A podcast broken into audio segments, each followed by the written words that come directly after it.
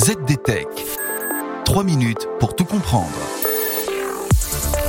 Bonjour à tous et bienvenue dans le ZDTech, le podcast quotidien de la rédaction de ZDNet. Je m'appelle Guillaume Sariès et aujourd'hui je vous explique pourquoi les plus importantes des startups, les licornes, se mettent à licencier et pourquoi cela peut être le premier symptôme d'une bulle toute prête à exploser.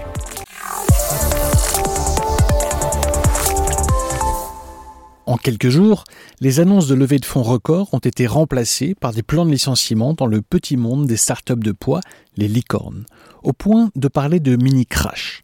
Prenez le suédois Klarna, géant tout beau tout neuf du paiement fractionné. Eh bien, Klarna va licencier 10% de ses effectifs, soit environ 500 personnes en Europe et aux États-Unis. La raison, le retournement de conjoncture économique qui a fait chuter sa valorisation. Pourtant, la société qui a levé 1,6 milliard de dollars en 2021 est un leader de cette nouvelle activité en passe de concurrencer le monde traditionnel du crédit à la consommation. Oui mais voilà, si Klarna est un des premiers géants du numérique à être touché par ce retournement économique, c'est parce que son activité de crédit est très consommatrice en capital et que le capital, avec le relèvement récent des taux d'intérêt, est devenu bien plus cher il y a quelques semaines. Les banques centrales ferment les robinets de l'argent gratuit et la chute des bourses, à commencer par le Nasdaq, entraîne un recul des capitalisations des acteurs de la tech. Un double effet qui se coule qui pilonne tout particulièrement les entreprises du secteur du BNPL pour Buy Now, Pay Later. Sébastien Siamatkowski, le big boss de Klarna, reconnaît dans un courrier envoyé à ses employés que le monde de mai 2022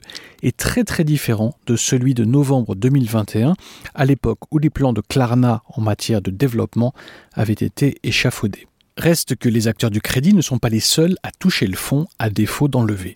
Getir, la start-up de livraison turque, prévoit elle aussi de licencier 14% de son personnel dans le monde. Valorisé à 12 milliards de dollars, ce petit géant, âgé désormais de 7 ans, livre des produits d'épicerie en quelques minutes dans les grandes villes européennes. Il emploie près de 32 000 personnes et 4 480 employés devraient rapidement se retrouver dehors. Là aussi, faire tourner une boîte comme Getir exige de grosses dépenses de trésorerie.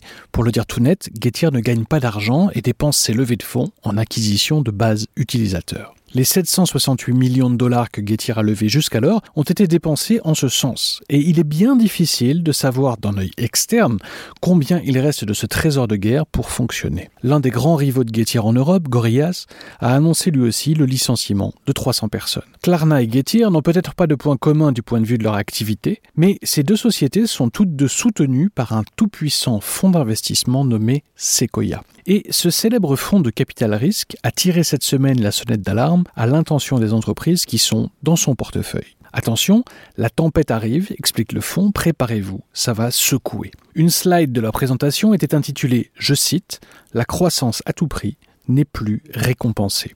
Et voilà, normalement on a fait le tour du sujet. Pour en savoir plus, rendez-vous sur ZDNet et retrouvez tous les jours un épisode du ZDTech sur vos plateformes de podcast préférées.